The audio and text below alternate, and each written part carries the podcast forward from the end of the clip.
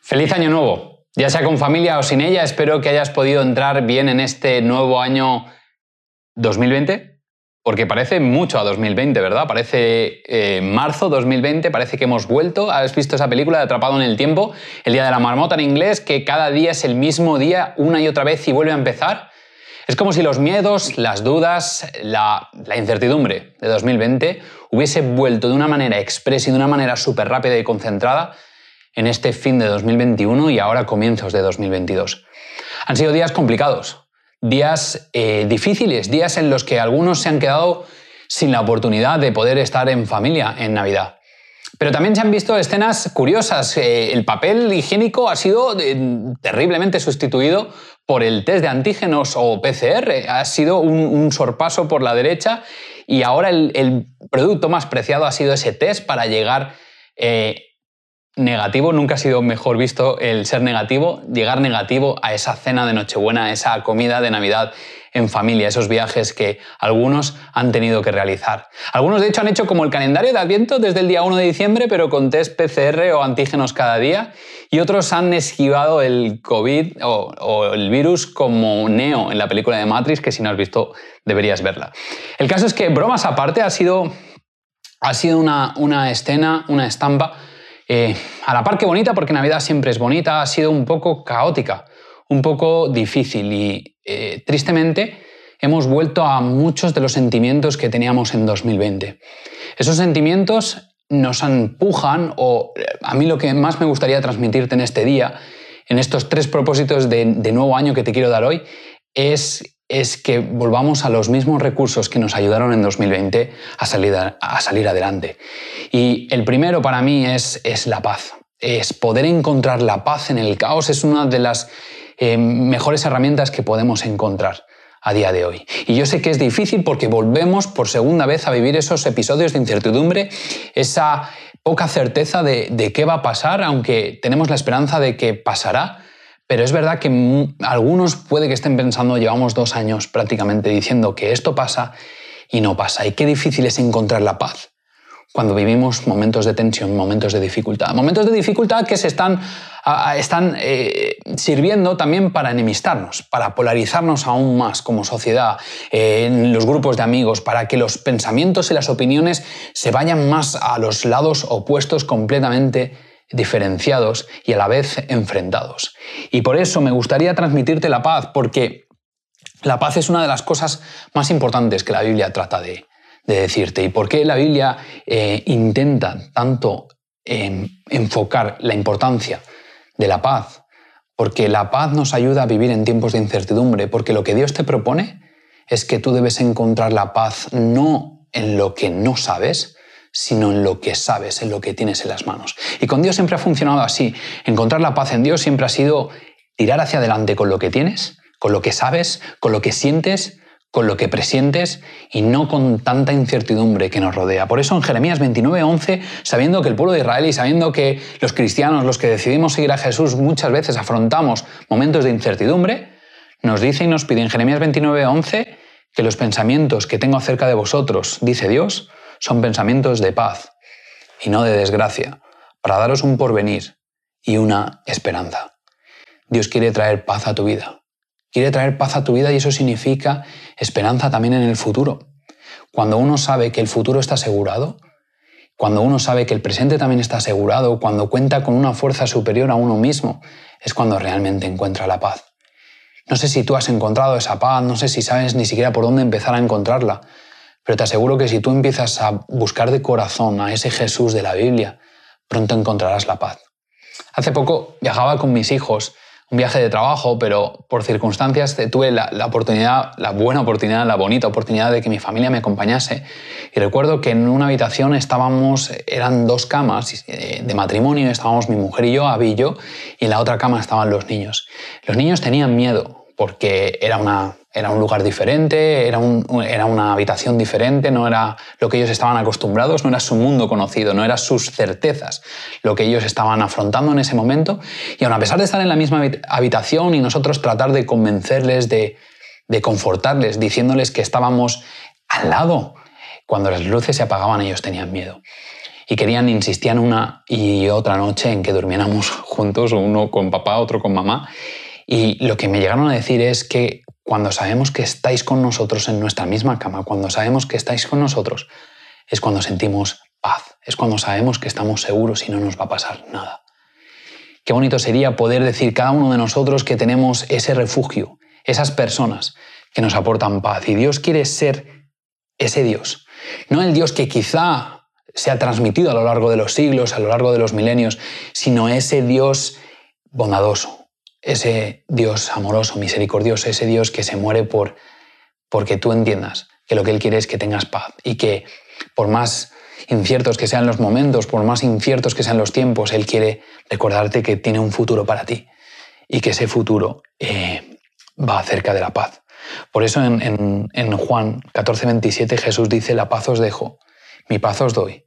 Yo no os la doy como el mundo la da. No se turbe vuestro corazón, ni tenga miedo. ¿Has experimentado, experimentado alguna vez esa paz que solo Jesús sabe dar? ¿Conoces a Jesús lo suficiente como para haber vivido esa paz que Él te quiere mostrar? No es una paz como la que el mundo te trae, no es una paz eh, que ocurre o llega después de un conflicto. Jesús no está hablando de esa paz, Jesús habla de una paz que se basa, se establece mucho más en la seguridad que en una paz establecida después de un conflicto. Si hoy tienes incertidumbre, si hoy tienes miedo, si hoy tienes, eh, estás lleno de inseguridades, quizá Jesús sea la respuesta que estás buscando a día de hoy. No ha sido fácil este último año. No ha sido fácil, estos dos últimos años han sido atípicos y es como que siempre estamos intentando respirar, contener el aire y pensar en que pronto se va a acabar. Y llevamos dos años viviendo así y realmente ha sido bastante complicado. La pandemia nos ha quitado muchas cosas, nos ha quitado salud. Para empezar, a muchos nos ha quitado la salud, a otros nos ha quitado, pues, familiares, tristemente. Por unas razones o por otras ha habido personas que han fallecido y han sido momentos duros para muchas familias, para muchos hogares que han intentado celebrar las Navidades en este año. También la pandemia nos ha quitado quizá economía, quizá esos trabajos que no han salido adelante por culpa de la pandemia, esos proyectos que se te han venido abajo por culpa de la pandemia y algo que parecía que venía para quedarse poco tiempo y marcharse, se está alargando quizá demasiado. Y a veces puedes detener tus pensamientos en esas cosas que la pandemia te ha quitado, ¿no? En todo lo que has perdido el poder abrazarnos, el poder mirarnos a la cara, el poder, básicamente, hemos perdido bastante del calor humano. En todos los grupos de seres humanos se ha notado este distanciamiento social que hemos vivido y que aún a día de hoy estamos pagando. Incluso casi dos años después, como he comentado antes, nos vemos prácticamente algunos reducidos a pasar la Nochebuena, a pasar las fiestas en grupos reducidos y otros que han sido contagiados se ven obligados a pasar, en algunos casos, la Nochebuena solos. Y me gustaría hacerte pensar un momento, y me gustaría que por un momento pensases en esta cena de Nochebuena y este día de Navidad que has celebrado, si has tenido la suerte, en familia. Imagínate que jugáramos a un juego, imagínate que participarais toda la familia en un concurso. Ese concurso va acerca de unas preguntas y esas preguntas van dirigidas a una sola persona y va rotando la persona que está sentada en la mesa de tu misma familia. Si la persona acierta, esa persona se queda en la cena. Si la persona falla la pregunta, la persona se marcha. Es un poco como el concurso de COVID, pero con preguntas. Imagínate que el, juego empieza y eh, al principio son preguntas muy populares, son preguntas muy sencillas. Por ejemplo, a alguien, el más joven o los de los más jóvenes de la familia, le preguntan por el título de la última canción de Camilo. O de Zetangana, para ser un poco más madrileños, no me importa. A la segunda persona le preguntan el número, el abuelo o la abuela o el padre o, la madre incluso, el número de Champions que tiene el Real Madrid. A la siguiente persona le preguntan, no sé, preguntas personales eh, de ciertos famosos, como por ejemplo Julio Iglesias o famosos de, ese, de esa talla. Seguramente a todas estas preguntas que van acerca de la cultura popular, acerca del conocimiento que más o menos todos tenemos, seguramente todas las personas están respondiendo o responderían de una manera acertada y por tanto se ganarían su pase para celebrar la Nochebuena juntos. Pero de repente imagínate que en pleno concurso las preguntas viran, giran dramáticamente eh, hacia un tono mucho más personal. Y las preguntas son preguntas como esta. ¿Cómo se conocieron tus padres? ¿Podrías responder a esa pregunta? ¿Cómo se conocieron tus padres? Segunda pregunta, imagínate cuál es el libro preferido de tu hijo. ¿Cuál es el libro preferido de tu hija? O te hicieran la pregunta de cuál es la primera profesión que tuvo el abuelo. O cuál es la profesión que tuvo la abuela, si pudo trabajar o si pudieron estudiar. ¿Qué sueños le quedan por cumplir a tu pareja? ¿Cuántas de estas preguntas tus miembros de la familia, o sea, los miembros de la familia y tú, podríais responder de una manera acertada? ¿Y cuántos miembros de la familia se tendrían que marchar y abandonar esa cena en familia que tanto tiempo estamos, eh, llevábamos esperando? Algo que no podemos controlar es el tiempo. Cada día tenemos la oportunidad de invertir nuestro tiempo. De hecho, ahora que comienza un nuevo año, lo que se dice siempre, tenemos 365 días para invertir nuestro tiempo en aquello que queremos. El tiempo pasa, solo tú tienes la decisión de decidir cómo pasa y en qué lo vas a invertir. Salomón, alguien muy famoso en la antigüedad, el rey de Israel, el rey más rico de todo Israel, decía, hay tiempo para nacer y tiempo para morir. Tiempo para llorar y tiempo para reír.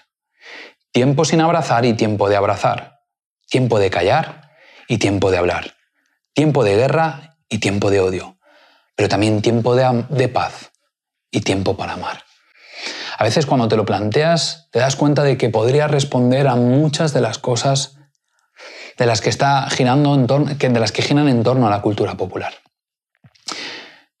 conocimiento que a veces no es importante y te das cuenta de que pasamos mucho tiempo en redes sociales, mucho tiempo consumiendo otros contenidos, pero pasamos muy poco tiempo realmente con las personas que nos importan. Por eso me gustaría decirte que no dejes para Navidad, este es el segundo propósito, el segundo regalo, no dejes para Navidad lo que puedes hacer hoy. Aprovecha las personas, porque las personas que hoy están quizá mañana no estén. Aprovecha el tiempo con esos seres queridos, Ahora, en Navidad, es cuando realmente se ve las personas con las que quieres estar cerca, esas personas que, que son un refugio, que te aportan paz. Haz que esas personas, cada día de tu vida, sean también tu paz, sean también tu refugio. Y aprovecha el tiempo. Y si quieres un último consejo en este segundo propósito, aprovecha también el tiempo con Jesús. Porque la Navidad la Navidad a veces la vemos con ojos de adulto. Nos fijamos en los estrés de la compra de los regalos, los días previos a los que este año se ha sumado la compra de test. Pero ya, ya el, estrés de por sí de comprar los regalos, de comprar los, los productos, la, la, comida, los ingredientes, para arriba, para abajo, corriendo, las luces, el sonido, la música, los turrones, tener todo listo para que todo esté perfecto para poder celebrar esas fiestas en familia. Muchas personas viven estresadas y hay muchas personas que realmente no le ven eh, el, disfrute a la Navidad más allá de estar en familia. Hay cada vez más personas que lo ven como un incordio más que como un motivo para la felicidad. Pero yo quiero hacerte una pregunta. ¿Le has preguntado alguna vez a un niño qué es para él la Navidad? ¿Has visto en los ojos de una niña cuando le preguntabas por la Navidad cómo brillaban?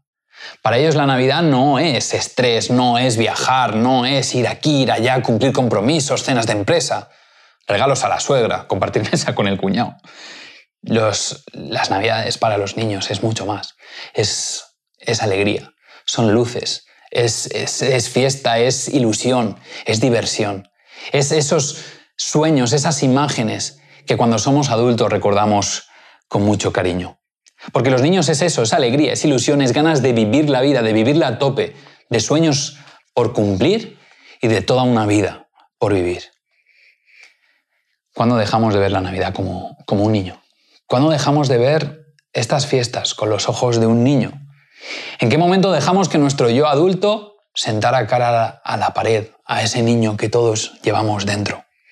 Y al final el motivo de toda esta fiesta, y aún quedan los reyes por venir, el motivo de toda esta fiesta es la celebración de que vino un niño a este mundo, un niño que cuando fue mayor se convirtió en el Salvador de toda la humanidad.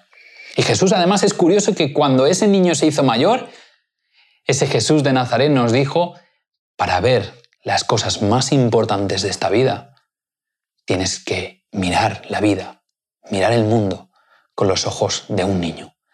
Para poder ver las cosas que Jesús quiere ofrecerte, tienes que ver el mundo como lo vería un niño, con ilusión, con alegría, vivirlo a tope. Y ese es el tercer propósito, el tercer regalo que quiero darte. Que al ver el mundo con los ojos de un niño, puedas descubrir a ese Dios que tanto te ama, ese Dios que solo quiere tu paz, ese Dios que quiere convencerte, susurrarte al oído que tu futuro está asegurado y que se muere de ganas por ser ese familiar que se sienta en tu mesa el día de Navidad y que se muere por ser ese amigo o esa amiga con el que vas a pasar prácticamente los 365 días del año.